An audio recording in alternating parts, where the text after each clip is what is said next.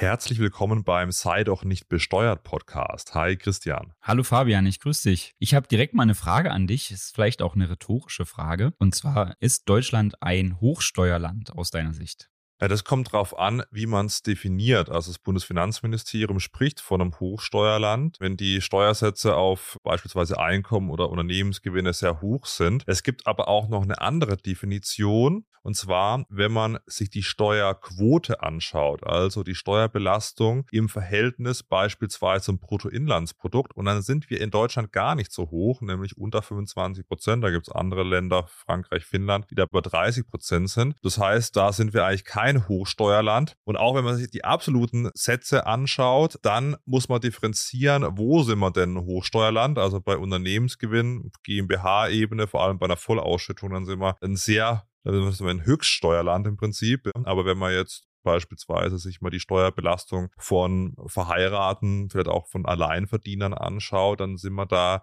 relativ, würde ich sagen, sogar ein Niedrigsteuerland. Das ist, mag überraschen, aber jetzt nehmen wir mal an, wenn man nur die Lohnsteuer anschaut, Durchschnittseinkommen, Alleinverdiener, Alleinverdienerin, verheiratet, zwei Kinder, da sind wir in Deutschland, das ist, mag sehr überraschend sein, aber durch Ehegattensplitting, Entlastungsbetrag für Alleinerziehende, Kinderfreibetrag etc.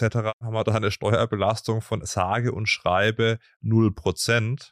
Das kann man sich kaum vorstellen. Aber da ist Deutschland bei 0%, Dänemark beispielsweise bei 31,9 also da sieht man so, da sind wir beispielsweise ein ja, Niedrigsteuerland und gerade das Ehegattensplitting plus Kinder führen eben dazu, dass die Steuerbelastung dann wirklich in Prozent vom Bruttoarbeitslohn sehr, sehr gering ist. Machen wir noch ein anderes Beispiel. Verheiratet zwei Kinder, Durchschnittseinkommen plus nochmal der Mann oder die Frau, also der weitere Partner hat 67 Prozent von dem Durchschnittseinkommen. Ist relativ realistisch aus meiner Sicht. Dann sind wir in Deutschland bei 9,7 Prozent Steuerbelastung. Also das ist eigentlich sehr wenig. Andere Länder, Finnland 17,8 Prozent, Italien 17,1 Prozent, Dänemark sogar 34,5 Prozent, Belgien über 20 Prozent. Also gerade Kinder verheiratet führt dazu, dass man eben eine relativ geringe Steuerbelastung haben. Wo die Steuerbelastung höher ist, beziehungsweise dann die Abgabenlast ist, wenn man eben alleinstehend ist und ja, ohne Kind. Ja, dann ist nicht nur die, die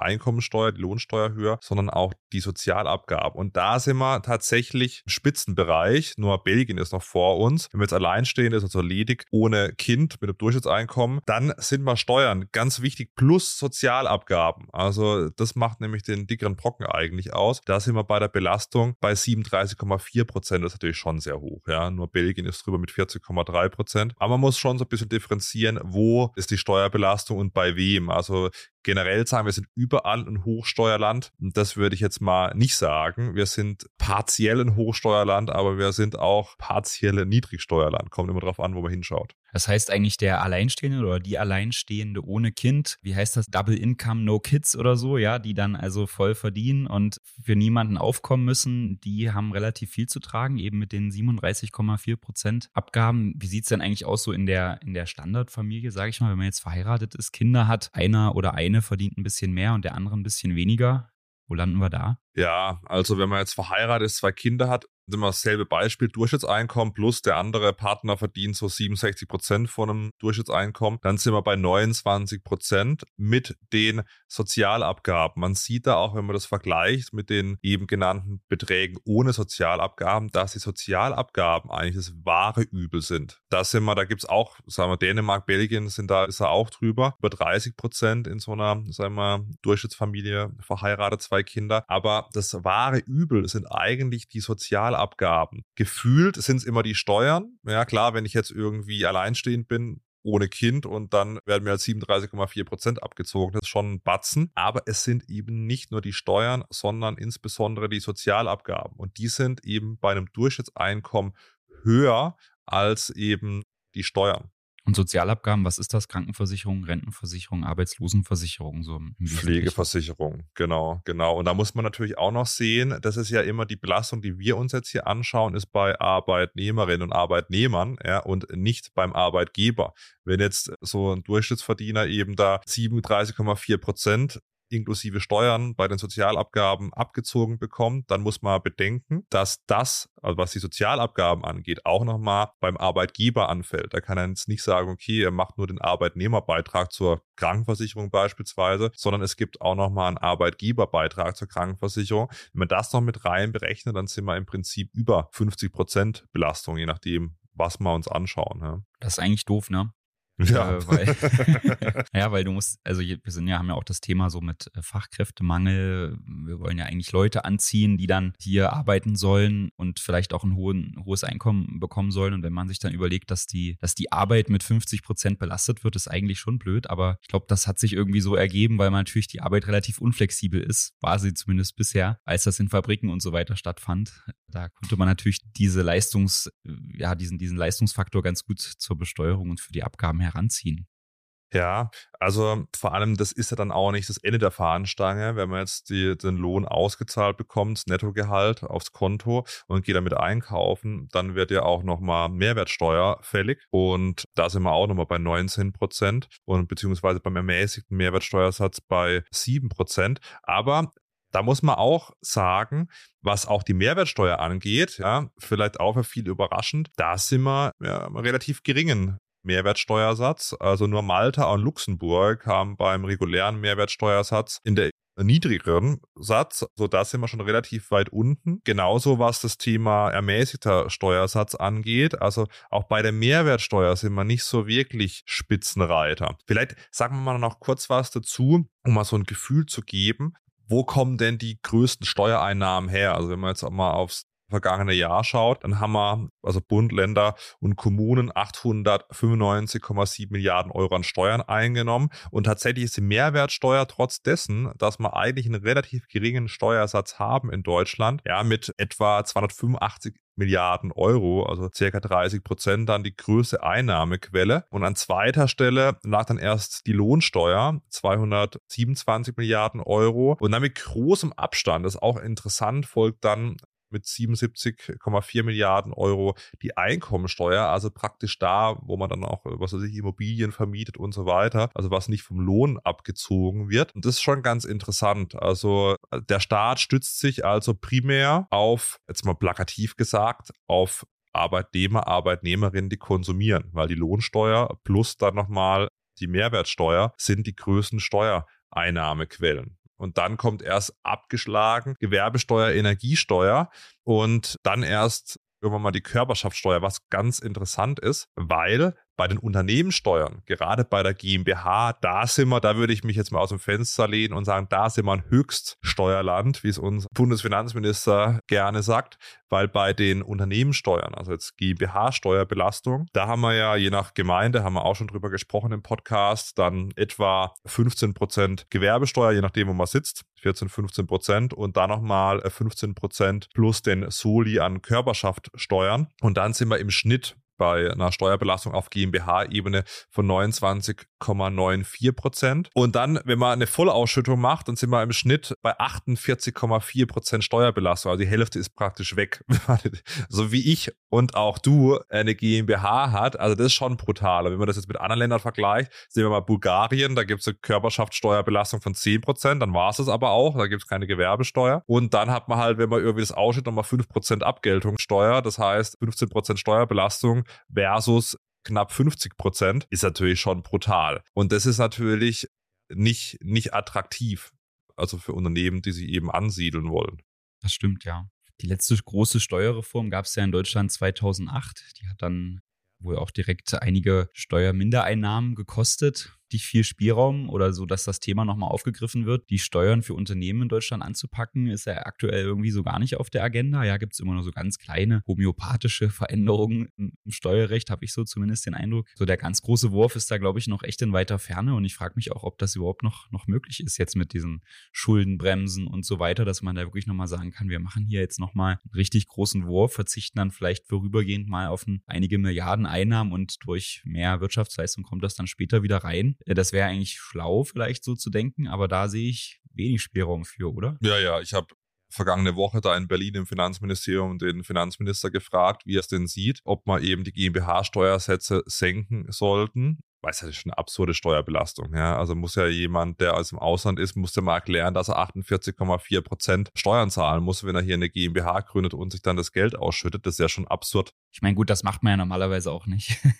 ja, das macht man deswegen halt nicht, weil es halt auch absurd teuer ist. Aber wenn ich jetzt halt nach Bulgarien gehe, da kann ich mir schon vorstellen, wenn ich 5% Abgeltungssteuer zahle, dass ich dann halt mir kein höheres Gehalt zahle, sondern dann eben äh, eine Gewinnausschüttung mache. Und dieser Vergleich, man muss ja immer so ein bisschen sehen bei den Steuersätzen, also was weiß ich, 15%, 20%, 30%, das ist immer relativ. Also wenn man jetzt Malta anschaut, die haben eine Körperschaftssteuerbelastung von 35%. Das heißt, selbst wenn man in Deutschland die Gewerbesteuer noch mit reinrechnet, sind wir in Deutschland immer noch besser dran. Denkt man, ja, also auf den ersten Blick, wenn man sich jetzt die aktuellen Zahlen anschaut. Aber wenn ich halt ein ausländischer Investor bin, kann ich halt über so eine Malta Holding mir dann 30 Prozent dieser gezahlten Steuern wieder ja, erstatten lassen und habe dann eine effektive Steuerbelastung von 5 Prozent. Da muss man eben schon schauen, dass man nicht nur diese Steuersätze vergleicht, so wie 30 gegen 35 Prozent, sondern auf was muss es denn auch gezahlt werden? Weil lieber zahle ich halt 50 Prozent irgendwie auf ein Viertel, wie 25 Prozent aufs Ganze. Da muss man natürlich auch so ein bisschen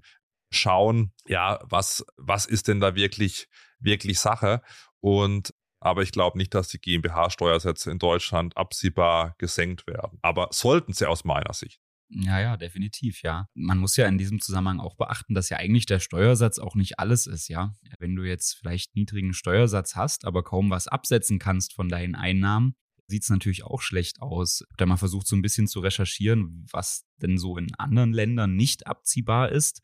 Fand ich ganz interessant. Ich, ich kann jetzt keine Garantie für geben, dass das jetzt 2023 immer noch der aktuellste Stand ist, aber ich habe zum Beispiel gefunden, dass es in Irland, Zypern oder Bulgarien nicht möglich ist, einen Firmenwert, den man ja beim Unternehmenskauf, wenn man also ein Unternehmen kauft, dafür Geld zahlt, kann man ja in der Regel das, was man da bezahlt hat, abschreiben. Wenn man jetzt äh, na, ein Unternehmen kauft und, und also einen Asset-Deal macht und äh, das ist eben zum Beispiel in diesen Ländern nicht möglich. Oder genauso habe ich gefunden, dass Unternehmen in Dänemark, Großbritannien und Irland Bürogebäude nicht abschreiben dürfen. Ja, ist natürlich auch blöd, wenn du da viel investierst und dann eigentlich Abschreibung oder irgendwie diese, diese, diese Aufwendung, die du hattest, ja vielleicht auch zum Ansatz bringen willst und das, das wird nicht zugelassen, ist, ist natürlich schon ein Problem. Oder dann natürlich solche Sachen, dass die Grundsteuer auf Betriebsgebäude in manchen Ländern nicht zum Abzug bei den anderen Steuern zugelassen wird und so. Ne? Also die Steuersätze sind natürlich erstmal so ein gutes Signal, um das vergleichen zu können, aber am Ende muss man natürlich auch immer schauen, was ist dann die Grundlage für die Erhebung der Steuer. Und da hat ja zum Beispiel auch Deutschland ein Riesenproblem mit der, mit der Gewerbesteuer und der Hinzurechnung. Also gerade größere Unternehmen können ja auch bei der Gewerbesteuer überhaupt nicht alles absetzen. Ne? Da, da gibt es ja dann viele Dinge, die, die da eben nicht mehr möglich sind. Ja, also das aus meiner Sicht bläst halt die Bürokratie auf. Diese Gewerbesteuer ist auch so ein, ein deutscher Sonderweg. Da, wenn man sich auch diese Zahlen anschaut, dann darf man, da guckt man eigentlich bei den anderen Ländern auf den Körperschaftssteuersatz, so und that's it. Aber in Deutschland kann man halt nicht nur da drauf schauen. Wenn man jetzt so den Körperschaftssteuersatz Steuersatz vergleicht mit anderen Ländern, dann ist Deutschland mit 15 Prozent jetzt nicht wahnsinnig hoch, aber es kommen halt nochmal knapp 15 Prozent Gewerbesteuer drauf und das ist halt schon absurd im Prinzip, dass es da praktisch nochmal so eine Extrasteuer gibt. Aber die Gewerbesteuer ist halt vor allem den Kommunen eben heilig. Da kann man mal auch vom Bundesfinanzminister in meinem Livestream nachschauen nochmal, wie er praktisch so eine Reformierung der Gewerbesteuer dass die Kommunen immer noch genügend Geld zum Überleben haben, anstrebt, aber das wird wahrscheinlich nicht kommen. Also ich gehe mal davon aus, es bleibt. In so ein paar Ländern gibt es ja auch sowas ähnliches wie eine Gewerbesteuer oder man, man findet das auch noch als Lohnsummensteuer, Kommunalabgabe in Österreich zum Beispiel, dass die, dass die Unternehmen dann auch zusätzlich noch so eine kleinere Abgabe für die Gemeinden zahlen müssen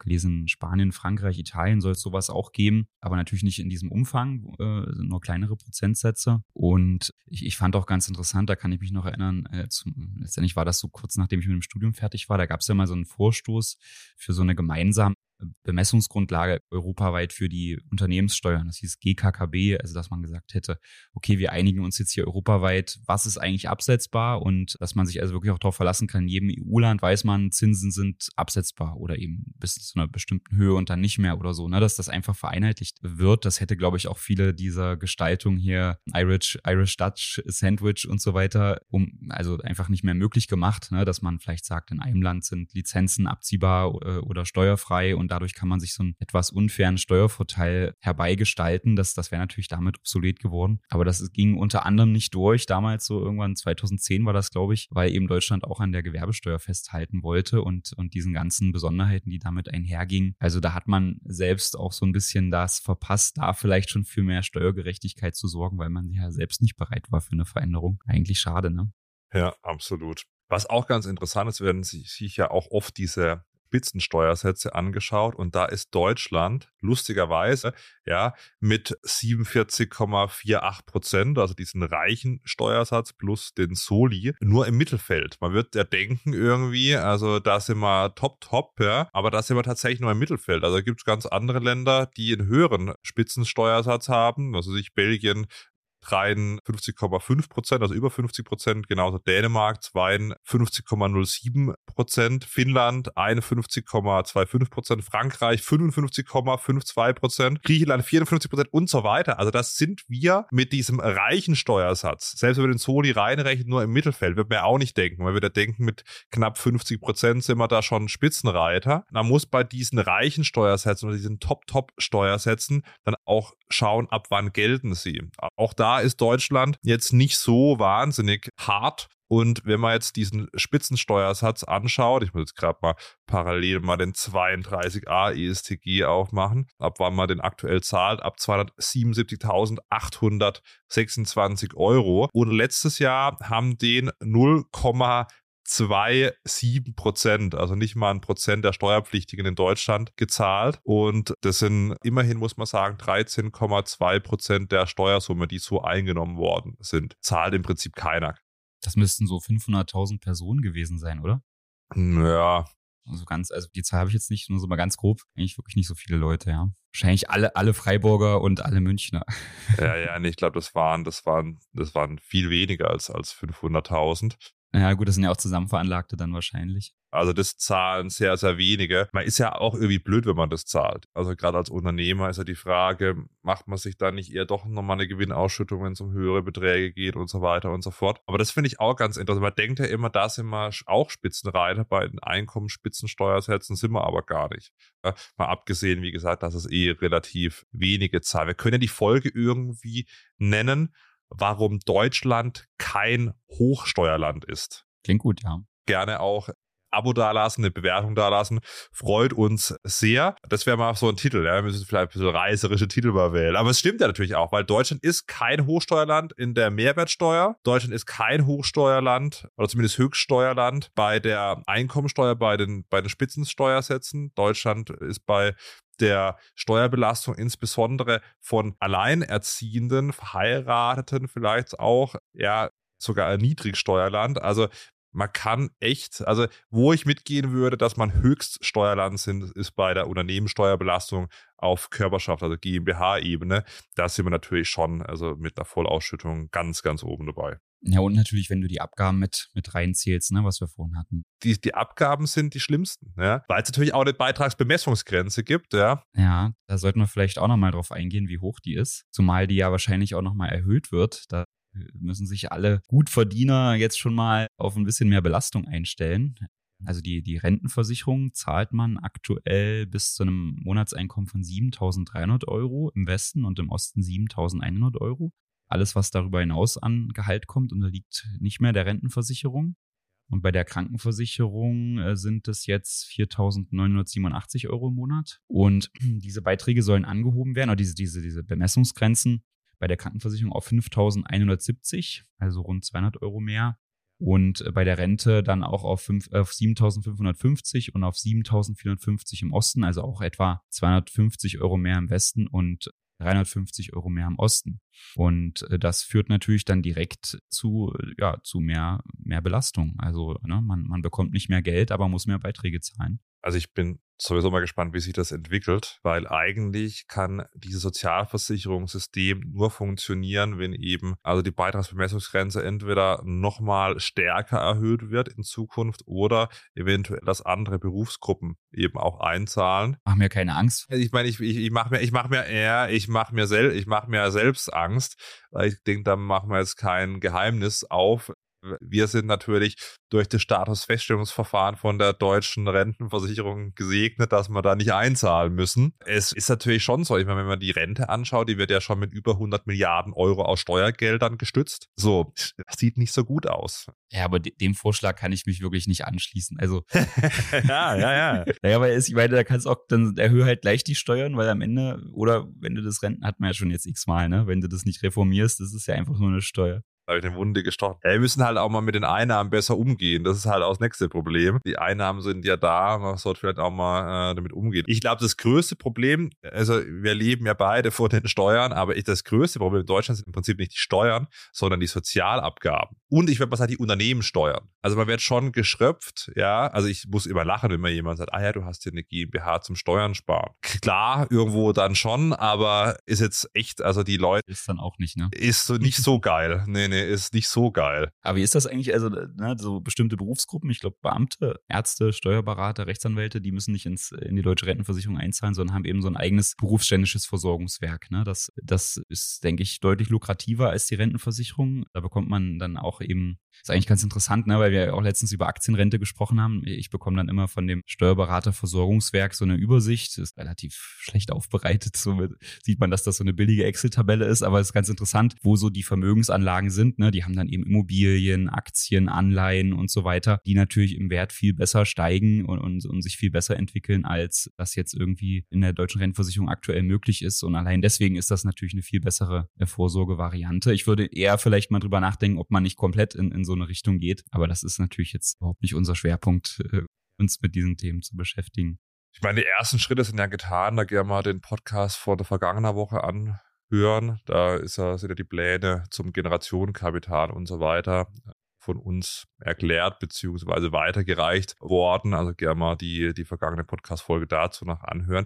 Lass uns vielleicht mal auch nochmal drüber sprechen, weil ich glaube, viele denken immer so, okay, wenn ich jetzt die Steuern senke, jetzt nehmen wir mal an, ja, der Steuerfahrer wäre jetzt Finanzminister und dürfte allein entscheiden, ja, also ob er es dann durch also nehmen wir mal an, also die Fiktion, er wird es allein entscheiden. Also es gäbe kein Parlament, sondern der Steuerberater würde reingehen und würde sagen, so, jetzt machen wir die Steuerbelastung irgendwie bei einer GmbH-Ebene auf 15 Prozent. Da gibt es ja auch diese Mindestbesteuerungsansätze. Pillar 1, 2 haben wir auch schon drüber gesprochen im Podcast. Also 15 Prozent so, Gewerbesteuer vergessen wir jetzt mal, also rein fiktiv, statt 30 Prozent. Dann Ausschüttung vielleicht statt 25 Prozent 20 Prozent oder 15 Prozent. Also man macht praktisch weniger. So, jetzt wird man ja erstmal denken, das ist glaube auch so ein Denkfehler. Die Leute denken, wenn man jetzt immer halbiert die Steuersätze. So, dann ist der Denkfehler aus meiner Sicht, dann kommen kommt nur die Hälfte der Steuereinnahmen rein. Ja?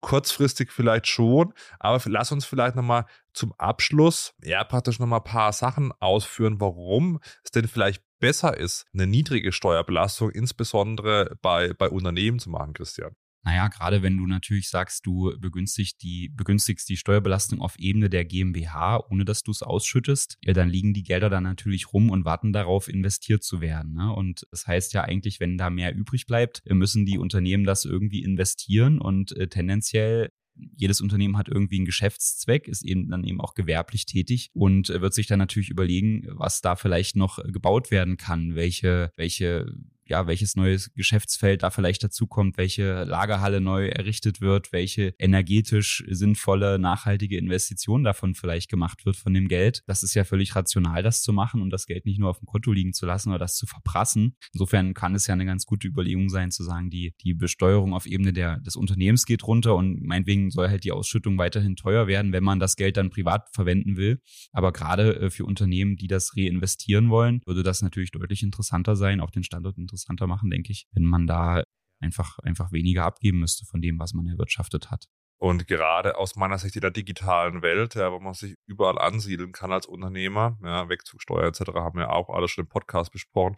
Aber da wäre halt so eine niedrige Steuerbelastung schon attraktiver, auch Firmen, Unternehmen hierher zu locken und vor allem auch Unternehmen hier zu, zu halten. Ja. Weil es natürlich schon so als, als Unternehmer, wenn man natürlich nicht so viel Steuern abgezogen bekommt, kann man auch mehr reinvestieren, man kann besser wachsen. Und dann, wenn wir jetzt nochmal den, den Schwenk machen, äh, zu dem, was wir gerade äh, gelernt haben, dann ist ja die Umsatzsteuer, also die Mehrwertsteuer, ist das Synonym, plus die Lohnsteuer sind eigentlich die Steuerarten, die wirklich Geld reinbringen. Das heißt, eigentlich müsste man als Staat ganz rational betrachtet so auf die Körperschaftssteuerbelastung gar nicht mal so einen Wert geben, ja, oder auf von mir aus auch noch nicht auf die Gewerbesteuer, sondern müsste schauen, dass man eben mehr Unternehmen hat, die mehr Angestellte haben, ja, die die konsumieren.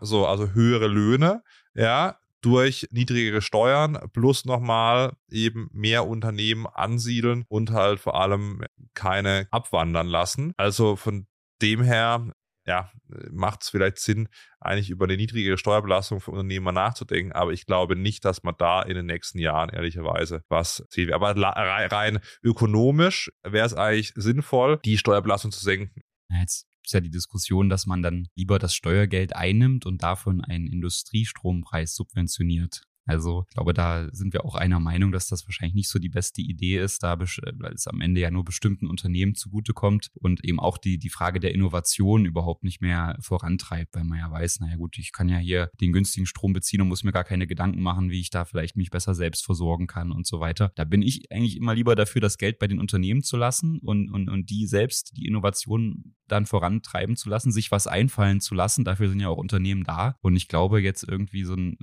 ja, ein Wirtschaftsministerium kann das bei Weitem nicht so gut, das Geld einzunehmen und dann die Innovation oder sozusagen das dahin zu lenken, wo es gebraucht wird. Das können viele, viele Tausende hunderttausende Unternehmen viel besser als ein Ministerium. Das ist ja, glaube ich, schon tausendmal bewiesen. Ja, ich glaube, insofern, da sind wir uns einig, dass wir dann lieber gegen die Subventionen sind und lieber dafür, die, die Steuern zu reduzieren, damit die Unternehmer sich selbst Gedanken machen können. Sehr, absolut. Und vor allem, also was man nicht vergessen darf, wir haben es jetzt schon ein paar Mal angesprochen, sind auch die Lohnnebenkosten. Also wenn ich hier irgendwie für 3000 Euro jemand anstelle, dann muss ich ja schauen, dann gehen erstmal Sozialabgaben für den Arbeitnehmer weg und Steuern, aber natürlich auch für den Arbeitgeber. Und dann ist es einfach sehr, sehr teuer in Deutschland, jemanden anzustellen mit den Arbeitgeberbeiträgen zur Sozialversicherung und das hemmt natürlich auch. Also das sind so Sachen, die man bedenken sollte. Sollen wir mal so ein kurzes so ein kurzes Summary nochmal äh, geben zur, zur Steuerbelastung. Genau, also vielleicht, vielleicht noch eine, ein, ein Gedanken, der hat mich so ein bisschen überrascht jetzt auch in der Vorbereitung. Du hast das ja ganz auch nochmal gesagt, die Steuerquote im Verhältnis zum Bruttoinlandsprodukt, also zur Wirtschaftsleistung, ja, dass da eben einerseits gibt es da Länder, die noch höher sind als Deutschland. Frankreich zum Beispiel hat da noch eine deutlich höhere Steuerquote im Vergleich zur Wirtschaftsleistung. Das liegt sicherlich daran, dass Deutschland bis vor kurzem noch eine bessere Wirtschaftsleistung auch hatte. Und äh, wenn man sich dann aber so anguckt, mal diese Rangliste, Länder, die dann da nur eine sehr geringe Steuerquote haben im Vergleich zum Bruttoinlandsprodukt, da kommst du natürlich schnell irgendwie zu Ländern, die wirklich, wo du eigentlich nicht gerne leben willst. Ja, also irgendwie, ne, die da nur eine ganz geringe Quote haben, Eritrea, Afghanistan, keine Ahnung, dann kommt China mit 17 Prozent, habe ich gefunden. Da ist man dann, ist das ja doch irgendwie auch ein, ein Faktor für einen gut ausgebauten Sozialstaat. Also wir sind ja hier immer so, dass wir sagen, da wir wollen das eigentlich alles nicht mit den Ausgaben, aber irgendwie, wenn man sich dann diese Rangliste anguckt, dann sieht man halt schon, dass es auch ganz gut ist, viele öffentliche Einnahmen zu haben und die dann auch gerne zu verteilen, um eben so Dienstleistungen anzubieten. Aber man muss sicherlich immer schauen, dass es im Rahmen bleibt. Zum Beispiel die, die Schweiz kriegt es ja auch hin, mit deutlich weniger äh, Abgaben sicherlich einen ähnlich guten Sozialstaat auf die Beine zu stellen wie Deutschland. Und dann sollte man sich vielleicht an solchen Ländern orientieren. Ja, Wunderbar. Dann haben wir heute gelernt, dass Deutschland eigentlich äh, kein Hochsteuerland ist, zumindest wenn man das gesamtheitlich betrachtet, wo wir sehr hoch sind. Unternehmenssteuern, insbesondere bei Körperschaften, plus natürlich, wenn man die Sozialabgaben mit einrechnet, dann sind wir schon ein Hochsteuerland, auch beim normalen Lohn. Aber die Sozialabgaben sind eigentlich fast noch das schlimmere Übel und das ist halt das, was die meisten dann auch direkt betrifft, wenn sie eben hohe Abzüge von ihrem Bruttoeinkommen haben und dann eben wenig netto auf dem Konto ankommt. Aber lass uns doch die Folge so ein bisschen provokanter nennen, warum Deutschland kein Hochsteuerland ist, Christian. Ne? Können wir machen, ja. Sehr gut. Wunderbar. Gut, dann war es das für diese Woche. Lass uns gerne ein Abo da, eine Bewertung da und dann hört man sich nächsten Mittwoch wieder. Ja, so sieht's aus. Bis nächste Woche. Ciao. Ciao, ciao.